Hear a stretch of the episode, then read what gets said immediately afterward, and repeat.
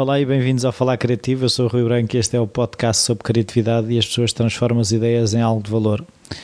O episódio desta semana é precisamente sobre uma pessoa que transformou uma ideia em algo de valor. O convidado é o José Luz e ele pegou na ideia e transformou a, eh, a ideia no Best Trip Vouchers, que é um guia de descontos para a cidade de Lisboa.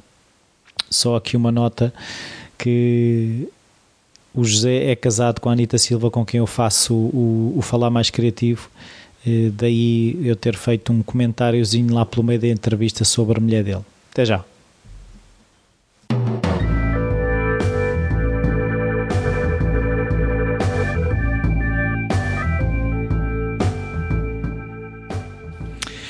Estou lá, José. Olá, Pedro. Pedro? Rui Pedro. Agora apanhaste-me. Uh, então, olha, eu gostava de saber se na tua infância a criatividade estava presente de alguma forma, se havia artistas na família, familiares engenhocas, hábitos culturais, tipo vamos todos ao museu ao domingo, esse tipo de coisas. Uh, a minha família, confesso que não teve uma veia criativa muito acentuada.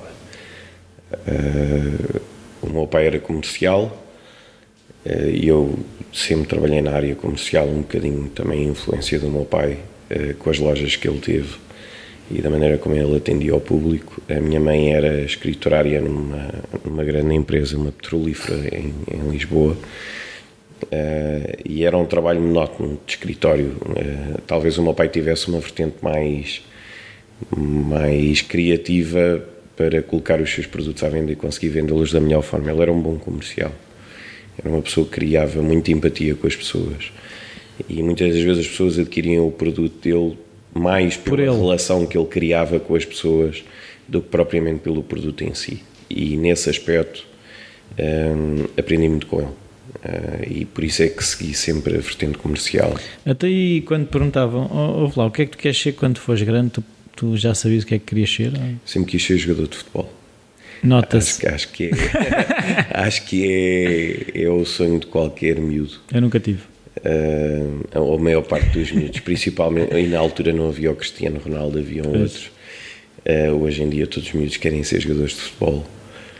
Um, sempre tive alguma facilidade na, ou alguma apetência vá para vendas, para vender.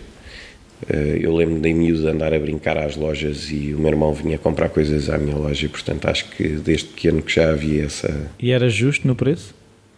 Eu creio que sim, hoje em dia acho que não, mas na altura creio que sim, creio que sim. Então, mas tu quando fizeste escolhas, escolheste algum curso que tivesse a ver com a área comercial, como é que foi isso? O meu curso não teve nada a ver com a área comercial, curiosamente. Segui o Tecnológico de Informática até o 12 e ser engenheiro informático era? Não, depois na, na faculdade uh, optei por engenharia civil, que também não tem nada a ver. E acabaste o curso? Ficaram-me a faltar umas seis cadeiras, talvez. E qual é que era o plano? É que eu agora não estou a perceber. Não tinha nada a ver, eh, na altura também fui um bocado influenciado para, ir, para seguir o curso de Engenharia Civil. Um, o meu pai tinha seguido Engenharia Civil também eu depois não, não gostei do curso, continuei e quase que acabei o curso, mas não, não tinha gosto pelo curso.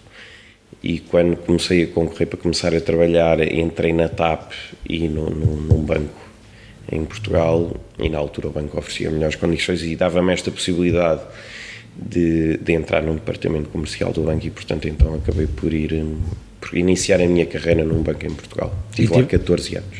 Só? Só. Até o que é que tu fazias lá?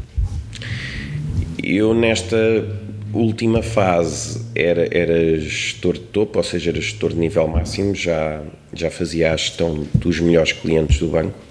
Portanto, os clientes que tinham mais capital eram os clientes que eu geria. Uh, e acabava por ter que vender os produtos do banco. Basicamente era isso. Era tentar eh, ter um máximo de informação sobre os produtos acreditar neles para conseguir colocar nos clientes e naqueles que mais se adequava a cada determinado produto, portanto, era, era a minha vida, era essa. Uma coisa relativamente a isso das vendas que eu já percebi, é, é mais fácil vender quando se acredita no produto. Quando se trabalha para uma empresa é assim, nós acreditamos mesmo ou, ou queremos acreditar? Há todo o tipo de produtos. Há os produtos bons, os médios e os maus. Sim. E como é que se vendem os maus? Nesse, se já estás a dar essa conotação, é porque são mais difíceis de vender. Eu faço aqui a comparação com o advogado, por exemplo.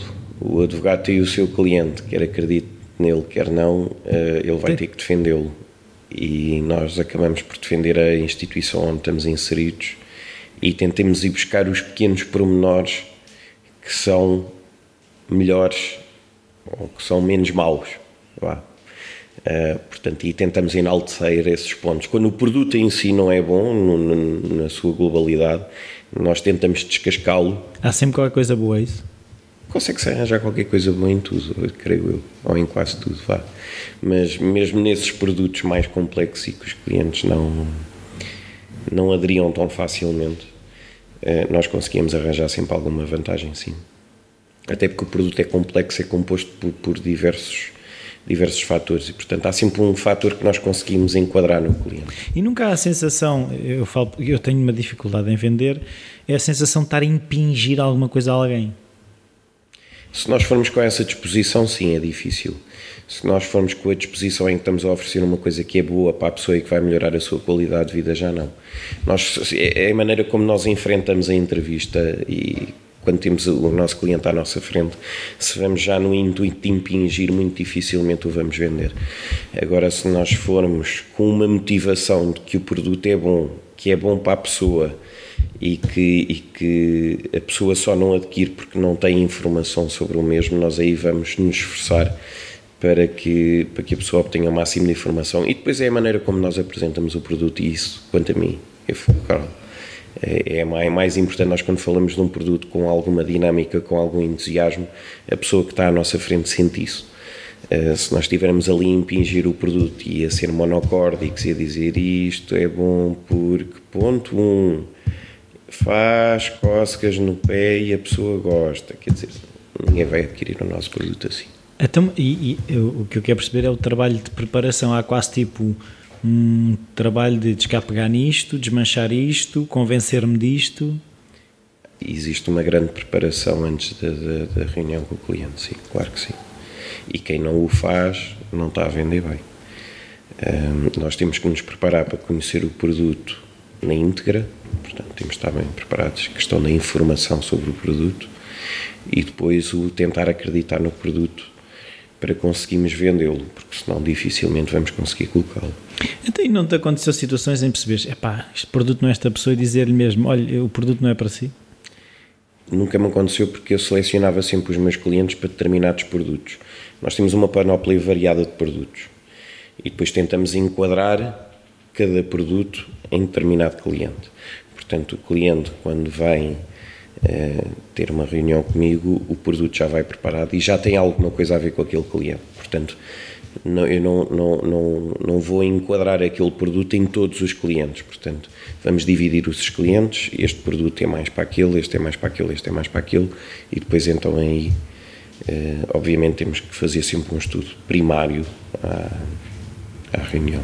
Uma coisa que eu também já ouvi falar muito na questão das vendas é disparar, disparar, disparar, disparar, disparar pode ser que se acerte, mas não me parece que seja muito isso. Eh, a tua coisa é mais escolher os alvos certos do que estar a disparar e acertar num ou calhas, quase, não é? Há quem faça isso, eu acho que é tempo perdido, eh, porque se nós selecionarmos bem os alvos e fizermos um estudo eh, prévio sobre onde é que nós podemos entrar naquele cliente, por exemplo, se eu identificar que aquele cliente tem determinadas necessidades e se o meu produto complementar essas necessidades, uh, muito mais facilmente eu vou vender o produto àquele cliente. Portanto, eu não vou vender uma bicicleta a um cliente que. Só tem uma perna. Só tem uma perna, que é coxo, por exemplo. Portanto, por mais que eu, que eu ande ali a bater alvos, se o meu produto não se adequar àquele cliente, não vale a pena.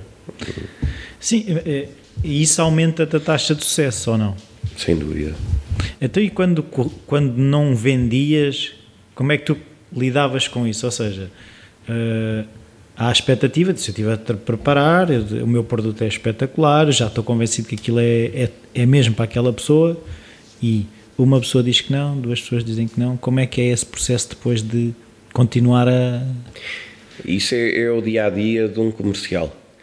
O não é sempre garantido, portanto, nós, nós quando vamos para uma reunião, uh, o não já está bem presente. Então, como é, qual é que é a mentalidade? Tipo, ah, eu vou para ali levar umas chapadas, não é? E levamos muitas. E é verdade, eu, eu digo que os comerciais são masoquistas porque gostam de sofrer. E nós temos dias muito maus. E curiosamente no dia seguinte é sempre muito melhor. E, e a força que nós temos de não ir abaixo é, é das condições mais importantes em qualquer comercial, porque levamos muitos não, isso é um facto, mas também levamos muitos sims, porque somos persistentes, porque temos o produto na ponta da língua e porque sabemos escolher os alvos. E isso é meio caminho andado para o sucesso em qualquer comercial.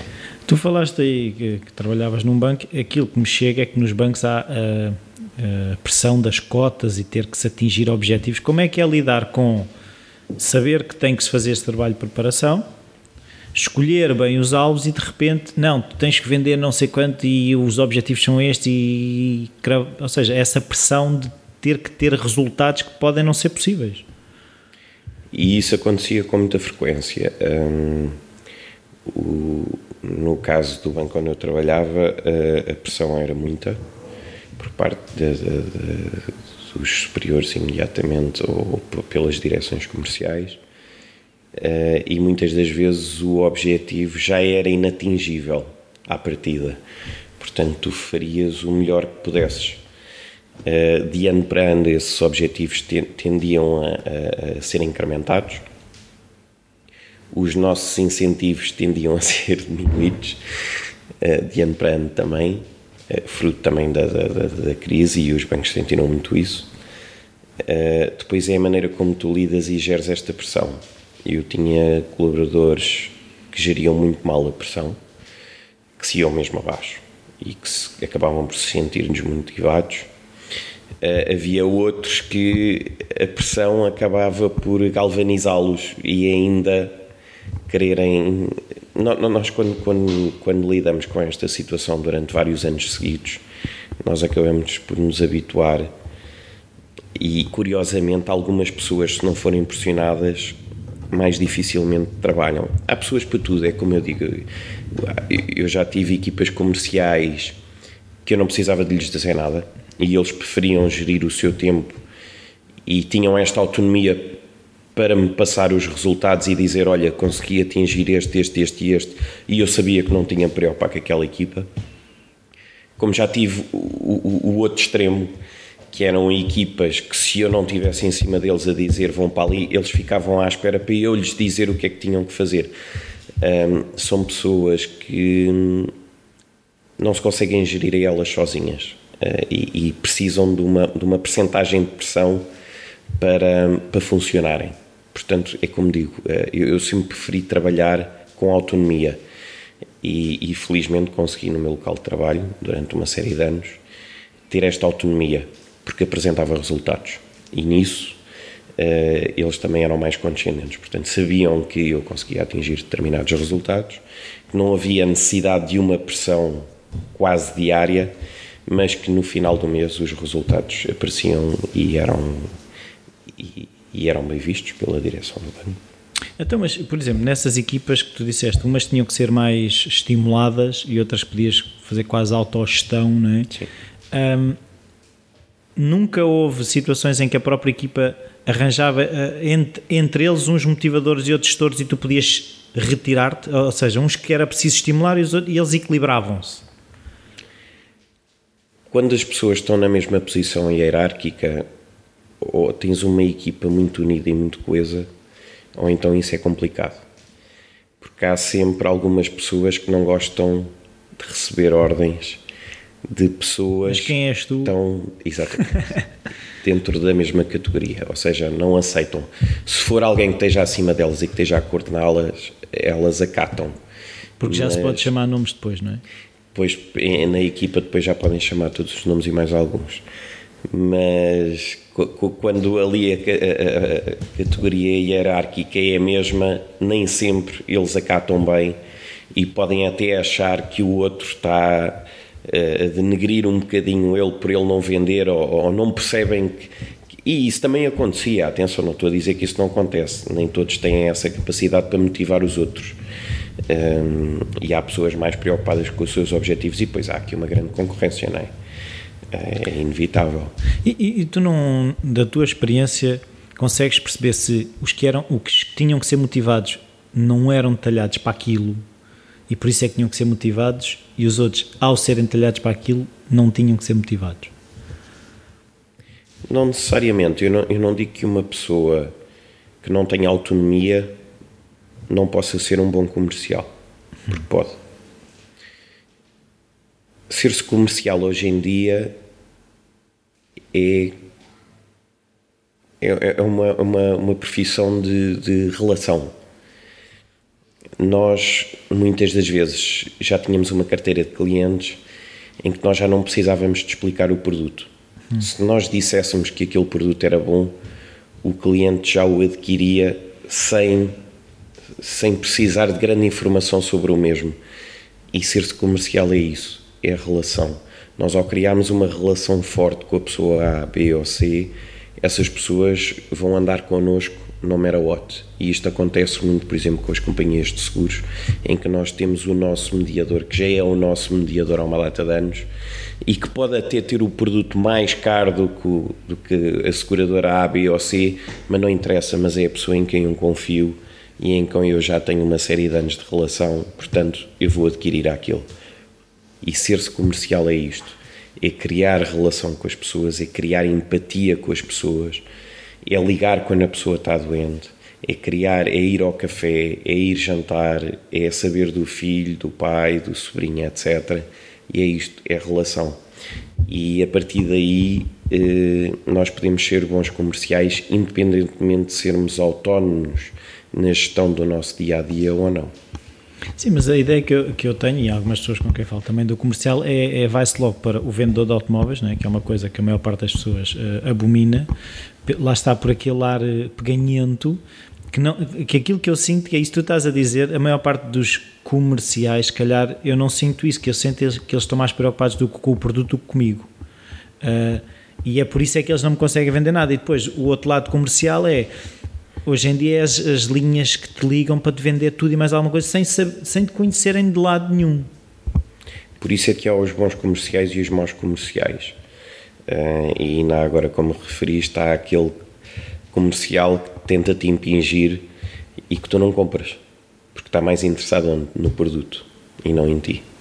E isso é, é, é taxativo, porque quer dizer, é uma condição que, que, que não passa. Se nós vimos 85% das vendas são da relação, não são do. Ou, ou nós temos um produto muito bom e que vende por si, e isso acontece pouquíssimo. A porcentagem de produtos que nós temos que são altamente essenciais a um, a um preço fantástico e que mais ninguém tem, isto, isto existe pouquíssimo.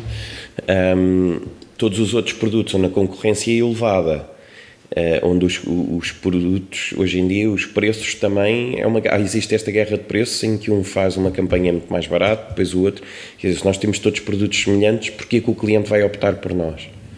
Portanto, vai optar por nós porque nós temos um serviço diferente e para termos um serviço diferente temos de ter um atendimento diferente. E o atendimento diferente só o é se nós criarmos relação com a pessoa com quem, com quem estamos. Então, então como é que isso começa a construir? Uh, com o tempo. Uh, Sei se não houver tempo. tempo. Por isso é que as vendas de telemarketing são mais rápidas, mas não criam uma relação com o cliente. Não é uma relação duradoura. É uma venda imediata. É considerado. Existem vários tipos de venda. A venda por impulso, a venda consciente, portanto, a, a, a venda e o que traz mais resultados a qualquer empresa, a qualquer multinacional, é a venda no tempo. É quando nós conseguimos agarrar o cliente e o cliente fica associado a nós durante uma série Desde de anos. Desde o tempo em que é filho até que é Exatamente. E nós tínhamos produtos específicos já para família, para estudantes. Porque é muito importante nós agarrarmos os clientes logo desde o início e consigamos agarrá-los ao longo do tempo. Porque aqui nós estamos a garantir vendas ao longo do tempo num telemarketing nós estamos a garantir uma venda imediata e muito dificilmente nós vamos conseguir continuar a vender o nosso não produto há fidelização não há fidelização nenhuma Então agora vamos uh, sair dos bancos, mas continuar na venda, porque tu entretanto tiveste uma ideia. Explica lá que ideia é que foi. Uh, passado 14 anos eu decidi abandonar a banca, que me tratou muito bem, não tenho razão, razão de queixa. Achei que conseguiria hum, criar alguma coisa diferente e se tiveste a necessidade de criar alguma coisa, quando nós, é a mesma coisa que nós termos um filho e depois vermos ele nascer e e quando criamos um negócio também é interessante depois vê-lo a crescer e tinha essa vontade, tive muito essa vontade. comecei a criar quando tive possibilidades de o fazer, obviamente, por isso é que tive 14 anos a trabalhar por conta de outrem. E em setembro do ano passado consegui começar a criar um projeto que hoje em dia uh, é um projeto que já está com alguma dimensão, já somos conhecidos em alguns países, felizmente. Um, e é basicamente um, uma inovação ao nível do turismo. Nós conseguimos criar um guia turístico sobre Lisboa, mas um guia all-in-one, portanto o cliente adquire um guia e já tem todos os serviços associados, que era uma coisa que não havia, e aproveitámos aqui o boom do turismo uh, em Lisboa, que não sei se será sazonal se não, mas por enquanto uh, estamos a aproveitar e estamos a ter algum sucesso com o nosso projeto e queremos que tem pernas para andar e tem todas as razões para, para vir a crescer bastante nos próximos anos. Mas vais ter é que explicar como é que surgiu a ideia e depois como é que foi um bocado essa implementação ao longo do tempo e explicar como é que funciona, que a maior parte das pessoas que ainda não sabe. A ideia surgiu de, curiosamente, a ler um livro sobre criatividade de um escritor francês, um rapaz novo que, que escreve, escreve alguns artigos sobre criatividade e inovação. Como é que chama o senhor? Uh, e eu não te consigo dizer o nome neste momento, mas eu depois posso fazer chegar o nome. Um, e ele, ele escreve muito bem e um, um, ele depois dá exemplos de, de casos de sucesso uh, um bocadinho pelo mundo inteiro. Uh, no, num desses casos de sucesso, ele, ele fazia referência a uma empresa que criou uma situação semelhante à que nós criámos, que é um livro, é, é, acaba por ser uma caderneta de desconto só no Alasca, que criaram e, e, tinha dois ou três anos na altura e que era um sucesso tremendo, porque as coisas no Alasca são muito caras e aquele guia uh, providenciava 50% de desconto em cada uma das dos tours e das, de, de, das exposições que eles tinham. E, e o, website deles estava muito bem feito e era um caso de, de real sucesso. Após algumas pesquisas, verifiquei que não havia nenhum guia all-in-one, portanto, que englobasse descontos, que englobasse transferes, que englobasse uma aplicação para deslocarem-se em Lisboa, que englobasse uma série de serviços e que a pessoa, ao adquirir aquele produto, não precisava de absolutamente mais nada. E o nosso projeto partiu um bocadinho por aí. Fizemos vários estudos uh, e criámos um produto que vai ao encontro da necessidade do cliente final. Ou seja, é um produto específico é um guia turístico de Lisboa com uma aplicação gratuita que os ajuda a navegar em Lisboa, uh, indica-lhes os principais parceiros gratuitamente, acompanha-os na viagem, podem calcular, tem uma calculadora de descontos com os diversos vouchers, eles consigam perceber exatamente quanto é que poupam em restaurantes, em hotéis, em experiências, transportes, cultura, uma série de coisas. Um, e para além disso, oferecemos o transfer, ou seja, nós acabamos por acompanhar o cliente em, toda, em todas as suas férias. Portanto, vai um motorista com BMW buscá-los ao aeroporto, leva-os ao hotel, depois a aplicação anda com eles por Lisboa e acompanha-os nos diversos trajetos, e depois, quando eles regressam, vai novamente o nosso motorista e leva-os ao, ao aeroporto. Isto por apenas 39 euros, que é o preço do nosso guia. Só o transfer paga, paga o guia, é válido para duas pessoas para o ano inteiro e é transmissível, ou seja, eles podem entregar depois o guia a um familiar, a um amigo que venha a Lisboa também e ele pode continuar a utilizar.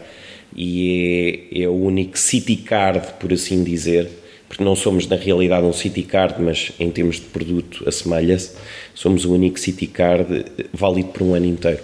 Portanto, normalmente eles têm uma validade dois, três dias, quatro dias, cinco dias no máximo, e nós, e nós uh, temos disponível durante o ano civil inteiro. Mas aquilo que eu também quero perceber é quando é que tu uh, achaste, pá, isto se calhar eu tenho aqui uma ideia porreira. Uh, é porque é, é, é, isso que eu vejo, a questão de quem, quem executa e quem não executa é um acreditar. Quando é que tu acreditaste, é pá, isto tem pernas para andar? Primeiro, porque pela pesquisa que fiz não tinha concorrência. Era um produto totalmente inovador. Mas ao não teres concorrência, podias não haver mercado. Claro. Uh, depois fizemos uma série de, de buscas e pesquisas e aquilo que, os, que o turista, quando viaja para um país uh, que não conhece, aquilo que mais procura é confiança e segurança e nós tentámos adequar o nosso produto precisamente a dar confiança e segurança ao cliente. Portanto, esta questão de nós acompanharmos sempre, termos uma calculadora com o preço original, o valor do desconto e o preço exato que ele vai pagar, com um link para uma reserva imediata, isto criava alguma confiança e segurança no cliente. O facto de nós irmos buscar ao aeroporto a qualquer hora do dia cria uma segurança no cliente. Uh, a outra preocupação é o low cost, ou seja, nós conseguimos que o cliente poupe entre 100 a 150 euros por dia, se contabilizarmos transfer, hotel, restaurante, experiência, etc, etc, etc, o cliente consegue poupar bastante dinheiro e cada vez mais esta questão do low cost está mais presente. Portanto, englobar um máximo de serviços a um preço muito mais reduzido. Um, pelo facto de não haver, deu-nos alguma confiança para, para avançar com o projeto e não existe na Europa, inclusivamente em Portugal. Uh, e depois foi uh, uma questão de nós fazermos alguns estudos, perguntar ao cliente o que é que mais gostariam de ver a nível de guia, que é um formato A6, o nosso guia cabe no bolso das calças, do casaco, é prático, é cores, uh, os clientes gostam de, de, da imagem do guia e consideram que é, que é bastante útil.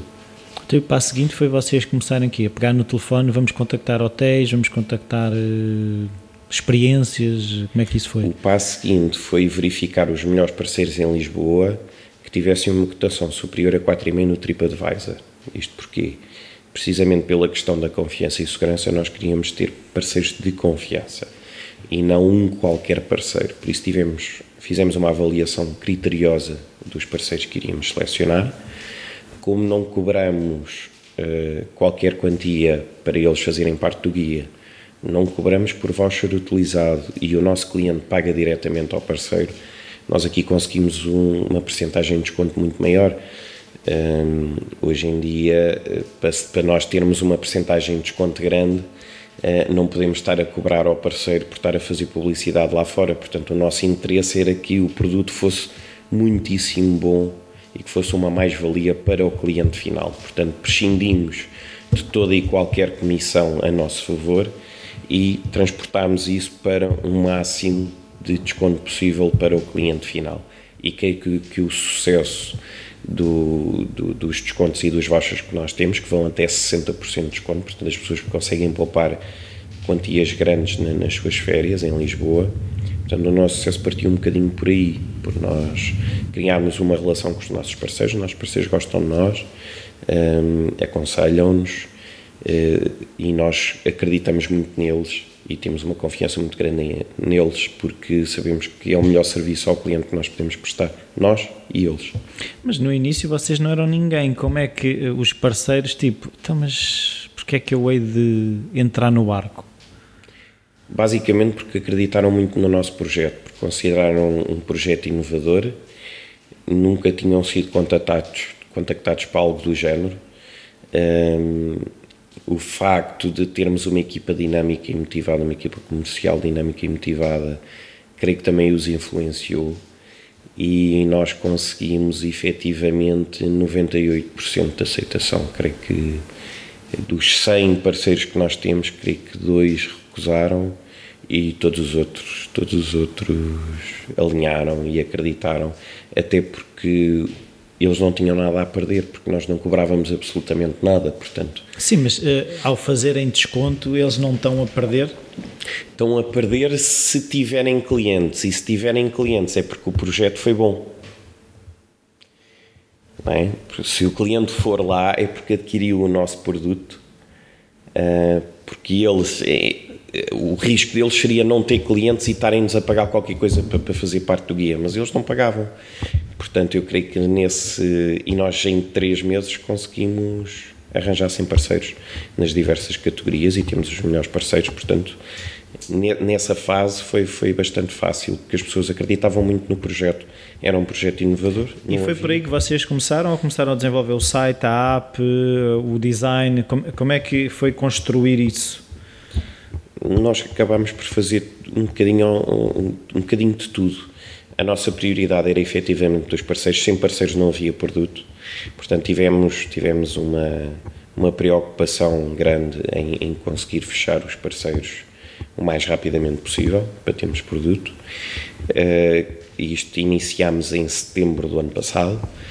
Uh, em outubro iniciámos o, o website, portanto começou a ser construída a nossa loja online e no final de janeiro, creio que no dia 28 de janeiro, já a gráfica tinha feito a impressão do, do, dos guias e já tínhamos os guias no mercado.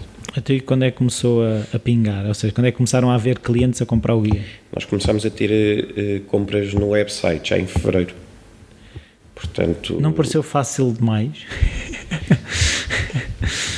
Eh, pareceu fácil. Nós acreditamos muito no nosso produto um, e a maior parte das pessoas, depois de o conhecer, também, também, também acreditam no produto. E hoje em dia já estamos nos postos de turismo de Lisboa, uh, já vendemos a operadores lá fora, uh, já fizemos um evento grande em Lisboa e foi um sucesso. E já tivemos alguma, alguma publicidade de imprensa.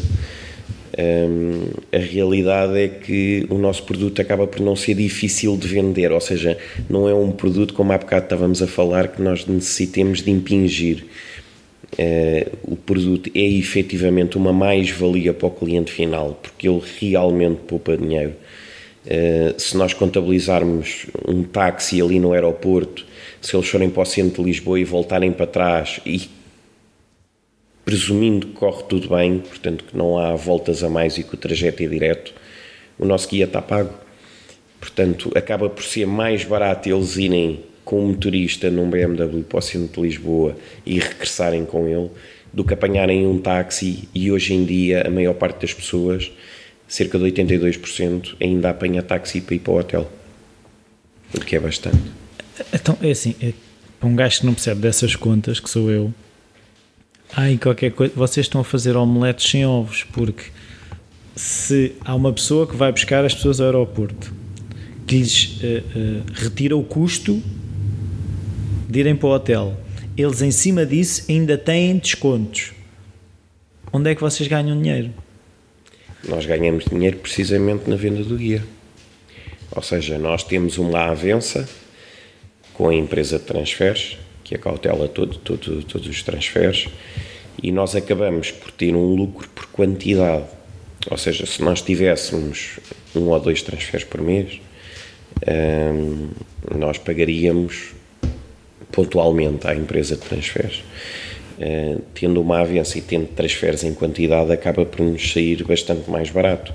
E nessa, e nessa visão, e nesse, nesse, por isso por essa quantidade de guias que nós conseguimos colocar, nós conseguimos que o guia por si seja rentável. Portanto, ao vender por quantidade. Então, e onde é, que, onde é que as pessoas podem adquirir? Além do site, é, falaste nos postos de turismo, são assim os únicos dois sítios ou há mais sítios? Em Portugal estamos, os clientes podem adquirir no nosso website, na nossa loja de Facebook, nos postos de turismo e em alguns hotéis onde nós estamos presentes lá fora nos operadores turísticos e algumas companhias aéreas. Mas, por exemplo, eu estava a pensar, um, um, cliente estrangeiro, que será, se calhar, o, o, vosso target principal, quando chega a Lisboa, ele, se ele ainda for comprar, o, ele compra o guia e vai logo ter uh, à porta, ou ele, ele, se comprar o guia vai parar à casa dele no estrangeiro, como é que isso funciona?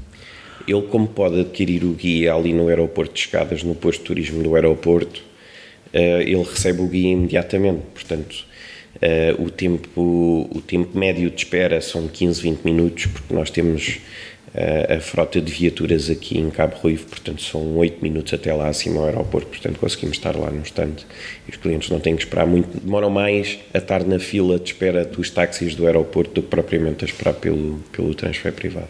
Então tu falaste aí num, num evento de lançamento, uh, isso como é que foi a preparação? Uh, fizeram questão de criar a hype à volta da coisa? Uh, o que me faz um bocadinho de confusão é, vocês já estavam a funcionar e depois é que fazem um lançamento, como é que não houve funcionalidades novas que mostraram naquele evento, como é que se constrói no fundo essa expectativa e depois o delivery, o entregar do produto?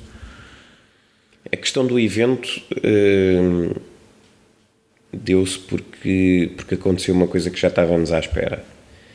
Um, em março, sensivelmente março deste ano, houve uma empresa que comprou o nosso guia pelo website e nós não conhecíamos a empresa e investigámos um bocadinho e vimos que era uma empresa que possivelmente poderia nos criar alguma concorrência.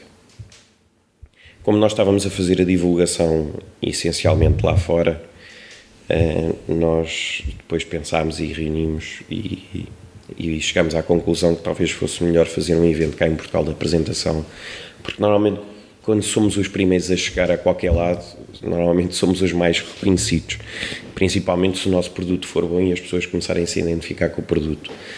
Um, a ideia era nossa, portanto nós decidimos criar este evento em julho, assim um bocadinho à pressa, precisamente para evitar que um novo produto semelhante ao nosso entrasse no mercado e foi por isso que nós decidimos organizar o evento e ter um embaixador, uma pessoa com alguma influência em Portugal, Brasil, como é o caso do, do nosso embaixador, que é o Ricardo Pereira, um, para nós termos ali algum mediatismo, eh, quer a nível de imprensa, quer a nível de, de reconhecimento das pessoas e as pessoas começarem a, a, tomar, a reconhecerem a marca da Best Trip Vouchers em Portugal, até porque, curiosamente, e apesar, como há pouco disseste, que o nosso produto está muito vocacionado para, para, o, para o turista estrangeiro e realmente o projeto eh, e, está todo desenhado para o turista estrangeiro, para beneficiar o turista estrangeiro.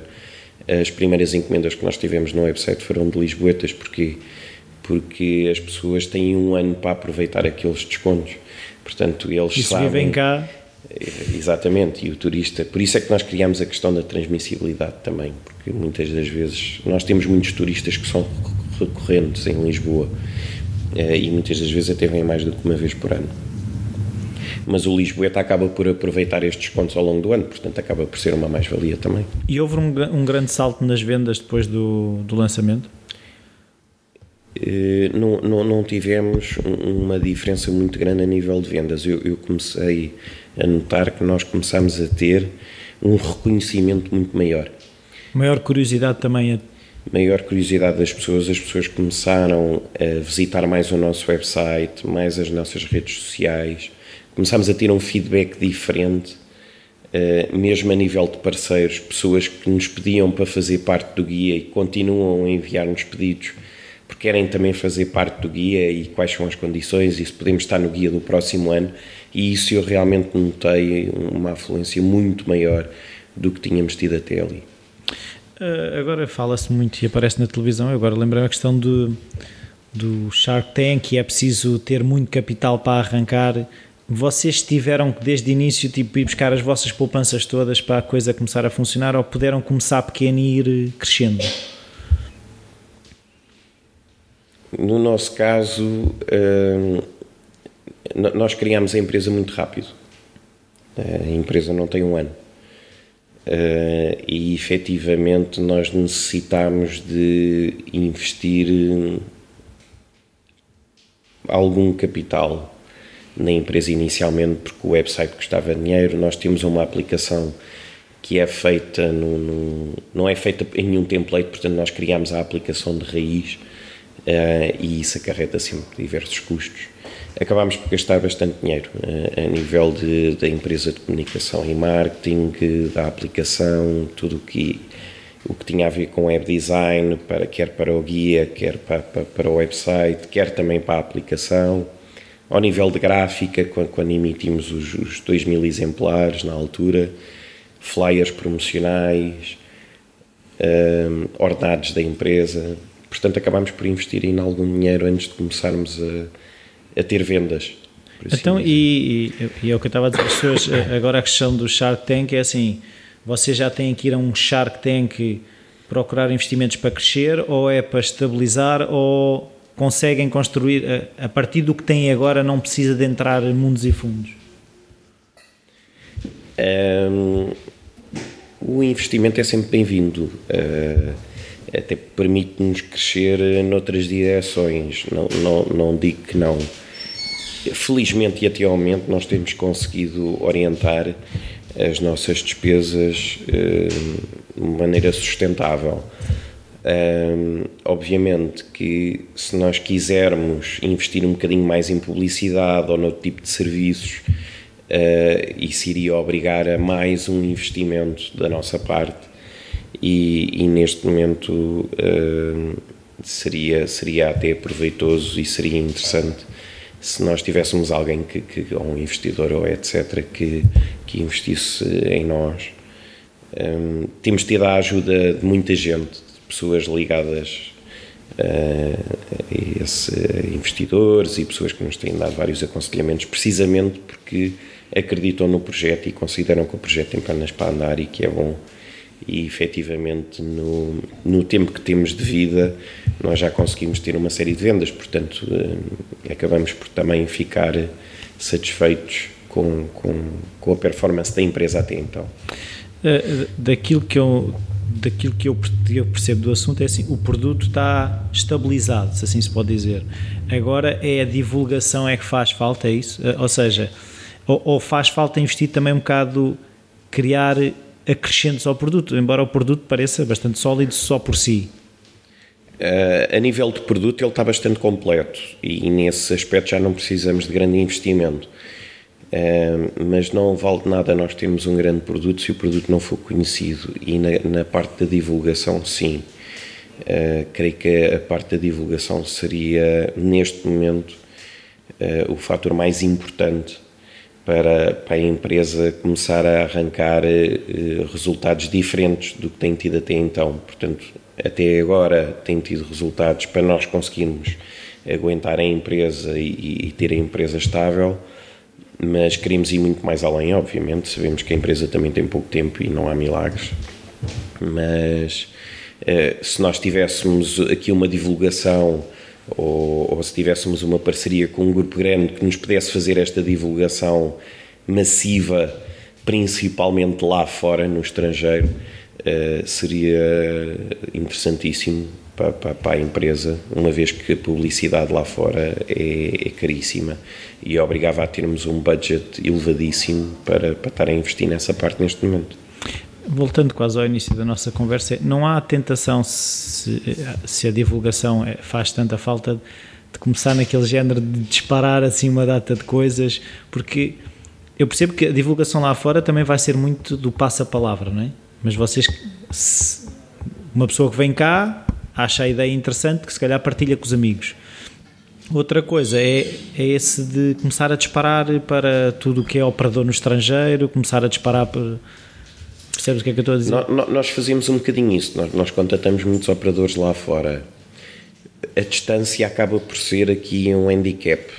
É, Dava jeito ter um jato privado e ir lá. Pois, isso seria, isso, isso seria melhor. Um, o que nós. Eh, e este boca em boca já vai passando, mas acaba por ser em menor escala. Eh, a pessoa fala uma pessoa ou duas no máximo e nós precisávamos de uma intervenção em massa, ou seja, nós precisávamos de uma publicidade em massa lá para fora, porque senão só daqui a 10 anos é que as pessoas nos vão conhecer se for só pelo boca em boca.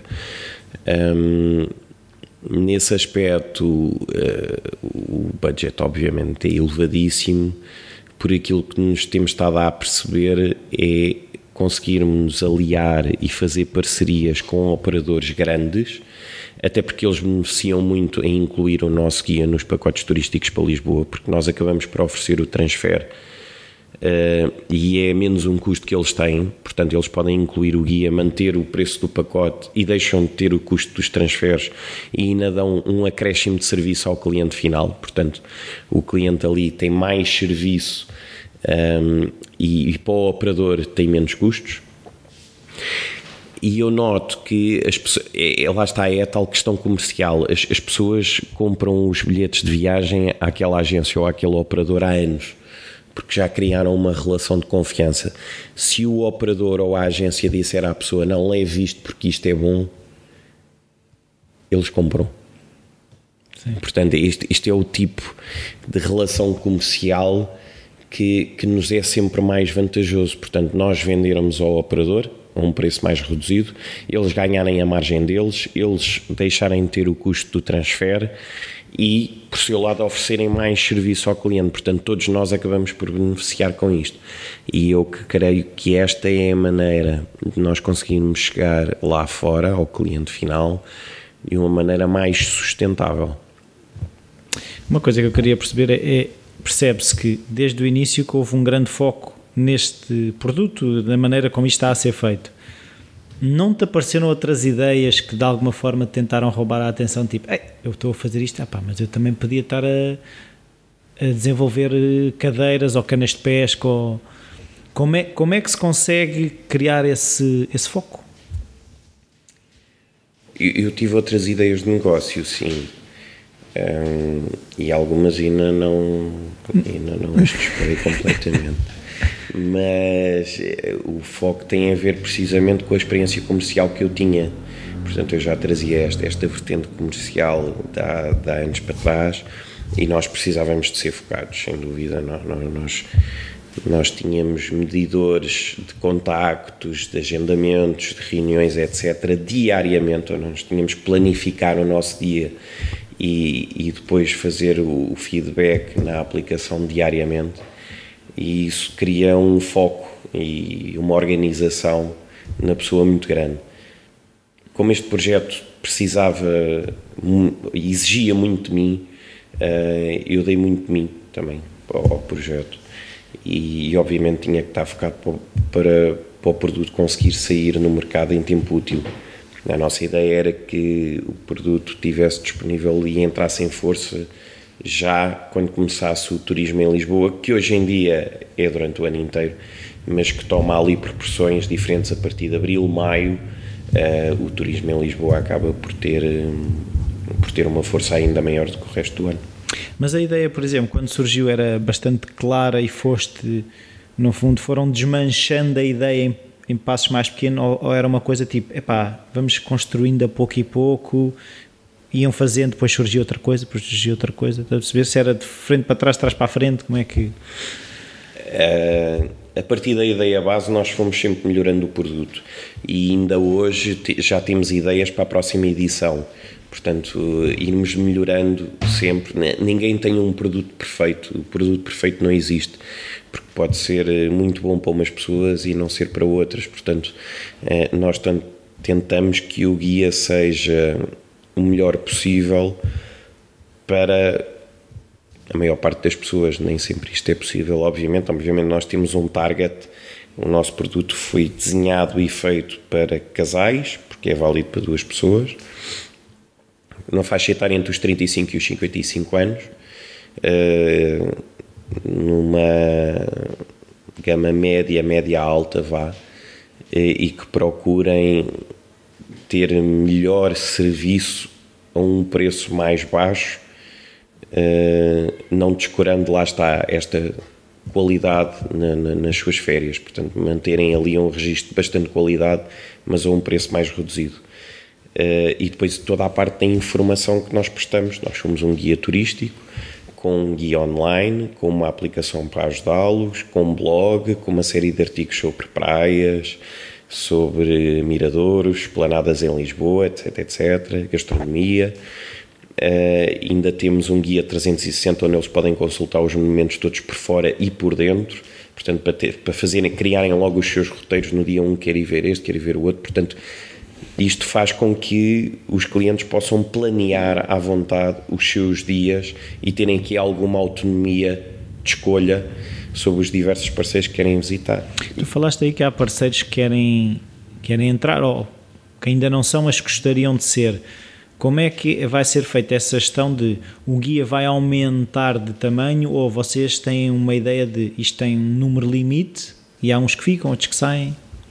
Os nossos contratos de parceria são anuais. Portanto, obviamente que há sempre alguns que saem no final do ano, outros que querem entrar e depois nós acabamos por fazer esta gestão no final do ano. Uh, não, a nossa ideia não era engrossar muito o guia, porque o, a ideia é o guia ser um guia prático de bolso e se nós começarmos a incluir muitos parceiros, o guia vai tomar ali um volume que a nós não nos interessa. Portanto, a, ideia das dimensões uh, são aquelas e não, não são para ser alteradas. Mas obviamente que há sempre parceiros que depois saem, há outros que entram, portanto, e nós depois conseguimos fazer essa gestão. E vocês tentam saber da parte deles como é que é o feedback ou vocês têm, têm essa noção de, de quem é que usa, como é que usa? Nós tentámos implementar isso, sem grande sucesso, confesso em que criámos uma plataforma no nosso website para os nossos parceiros irem descontar os, os vouchers à medida que os clientes iam lá utilizá-los. Hoje em dia isto não é fácil porque os nossos parceiros, assim como qualquer empresa, um, tem pessoas novas, tem estagiários, entram e saem, nem todos eles estão inteirados de como é que se processa esta situação com a Best Trip Vouchers. Portanto, nós acabamos por ter muito poucos registros na nossa plataforma, um, ehm, o que depois nos impossibilita de fazer ali um cálculo uh, real e concreto do número de utilizações uh, mensais ou trimestrais, etc., que nós pudéssemos depois até enviar para os parceiros para eles terem uma noção mais direta. Penso que também é pelo projeto ser novo e, e, ser uma novidade. Creio que daqui a uns tempos nós talvez consigamos criar uma plataforma diferente, mais com, com um acesso mais fácil e mais intuitivo para eles poderem fazer esse rebate e esse desconto dos vouchers. Então vamos começar aqui já na, numa reta final. Eh, eu queria que tu, eh, se pudesses dar conselho, acho que é conselho, para pessoas que acham que não têm veia comercial nenhuma, se se pode treinar, e outra coisa é quem tiver uma ideia, como é que se pode acreditar nela? Em termos de veia comercial, hum, é uma coisa que se treina, sem dúvida. Hum, ninguém nasce ensinado, nem ninguém nasce predestinado a vender. É uma coisa que se vai adquirindo ao longo do tempo. É preciso ter gosto. Eh, mas isso, como em qualquer profissão, dificilmente nós vamos ser muito bons numa profissão que não gostamos. Eh, se nós gostarmos e se tivermos gosto em aprender, eh, é uma profissão que nos dá um retorno muito grande, porque é uma satisfação nós conseguirmos chegar às pessoas e, e quem tem esta facilidade de relacionamento com pessoas muito mais facilmente vai conseguir vender produtos. Treina-se, obviamente que sim. É preciso, obviamente, ter um gosto grande pelo relacionamento pessoal e, e tentar chegar precisamente às pessoas e, e, e, ir sempre bem informado e preparado para cada uma das reuniões. Se nós começamos a inventar muito e andamos a deambular muito na conversa, por sistema o cliente perde-se e perde o interesse naquilo que nós estamos a vender. Portanto, temos que ser sucintos na informação que prestamos, uh, temos que ouvir o cliente primeiro, pô-lo à vontade e não impingir o produto de uma forma direta. Portanto, aprender a escutá-lo, um, a gerir a conversa, a gestão da, da reunião tem sempre que ser feita pelo comercial, porque senão perde-se ali o, o, o, intuito da conversa, porque no final é, a ideia é vender o produto, portanto, nada mais que isso. E outra parte é da, da, ideia, como é que se...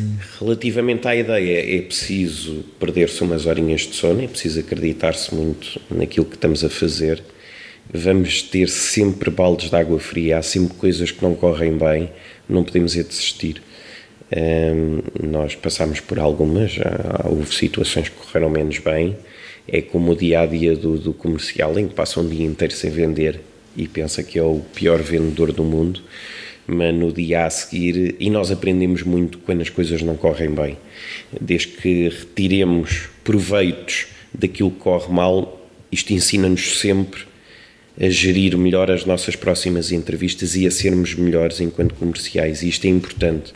Nós, as pessoas, apontarem-nos o dedo para aquilo que está mal e, e questionarem-nos várias vezes, porque, como aquela pessoa está a questionar e está-nos a apontar, muitas outras o vão fazer. E isto ajuda-nos a preparar para nos defendermos e termos uma resposta na ponta da língua futuramente. E isto é muito importante. Há quem se vá abaixo com isto e tende a desistir. E há alguma ferramenta para não ir abaixo? É preciso acreditar muito naquilo que estamos a fazer, temos muita força de vontade e aprendermos a lidar com os nossos insucessos. Uh, e isto aprende-se uh, motivando-nos a nós próprios e a termos um conhecimento mais profundo do mercado e do produto que estamos a vender. Nós, se tivermos o nosso produto na ponta da língua, os benefícios, uh, e tudo aquilo que nós podemos trazer de melhor ao cliente, muito melhor nós vamos conseguir dar a volta e dar uma resposta cabal e fidedigna quando nos apontam um dedo a qualquer, a qualquer, qualquer situação que nos apareça. O que também nos pode ajudar a melhorar o nosso produto. É? Portanto, é, é quem feedback. pensa que tem o melhor produto do mundo e que não precisa de melhoramentos, Uh, até as grandes multinacionais estão, estão, são dinâmicas e melhoram de ano para ano, portanto nós não fugimos à regra e temos consciência que temos que melhorar, vamos melhorando aos poucos, obviamente. Então e que conselho é que tu davas a ti próprio aos 20 anos se pudesses viajar no tempo? Fazias tudo da mesma maneira ou tinhas umas dicas? Uh, eu não me arrependo do que fiz. Uh, Mas há alguma acho... coisa que gostavas de ter sabido na altura que agora pudesses dizer? É uma pergunta difícil. uh, nem sei se consigo responder. Uh, eu, eu, gostei, gostei muito do, do, do, meu trajeto profissional. Acho que foi enriquecedor. E hoje em dia estou aqui precisamente por causa do trajeto que tive. E saí na altura certa, quando tinha condições para o fazer. Uh, e hoje em dia também consigo ver este projeto a crescer por causa de tudo aquilo que eu aprendi para trás. Se eu podia ter tido esta ideia antes ou não, possivelmente sim. Se teria tido um sucesso tão imediato como teve até agora, creio que não. Por isso, é deixar estar como está, porque depois há aquelas coisas das consequências, né? como a gente viu no Regresso ao Futuro, se tu começas a alterar exatamente, coisas. Exatamente. É, mas estou muito satisfeito com, da, da, maneira como tem corrido e, e da altura em que o fizemos. Então, agora, para fechar, eh, um livro que tenha sido importante para ti no teu percurso, eh, já, eh, esse do francesinho, que tu não te lembras do nome? Sim, esse, esse foi, foi muito importante, sem dúvida. Uh, e é o, o livro chama-se Startups. Startups. Um, e realmente, creio que foi o livro que mais. que até foi a minha mulher que me ofereceu eu ia a sair da, da, da, da, livraria e ela veio atrás de mim e disse: Olha, isto deve ser interessante para ti. Mas ela também não percebe nada de criatividade, porque é que ela teve? ela, ela dá umas, umas lições de criatividade, efetivamente. É? Uh, e ela já tem imensos livros de criatividade e realmente apanhou aquele e disse: Olha, isto parece-me interessante para ti, e realmente foi.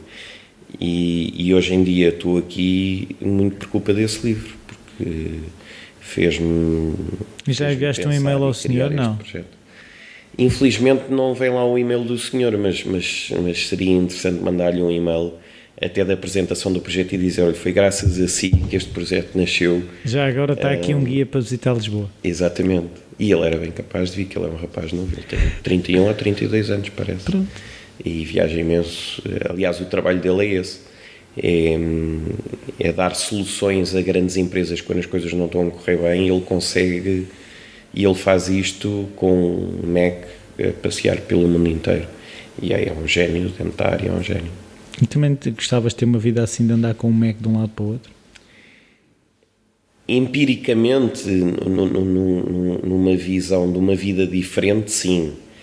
É, com mulher e com filhas, não prefiro estar ao pé delas. Acho bem. Muito obrigado. Foi obrigado, um prazer. Eu. Até à próxima.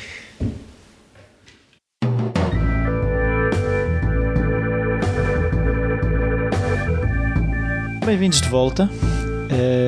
Eu foquei muito a, a, entrevista na questão das vendas e de como é que isso faz, porque eu acho que muitos dos criativos ou das pessoas que querem viver de, da sua criatividade, quando chega à parte da venda, falham. Eu falo por mim, eu não tenho essa veia de vendedor, eh, mas eh, sei que para viver da minha criatividade ou de, de, alguma coisa que possa eu criar, eu tenho que conseguir transformá-la em, em valor, em venda, para conseguir uh, viver disso.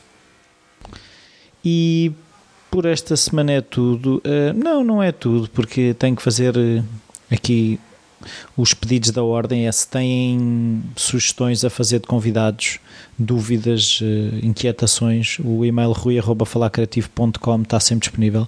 Também podem passar pelo Facebook. Uh, se passarem pelo iTunes, dava jeito a fazerem as avaliações e as críticas. É uma forma de ajudar eu falar criativo.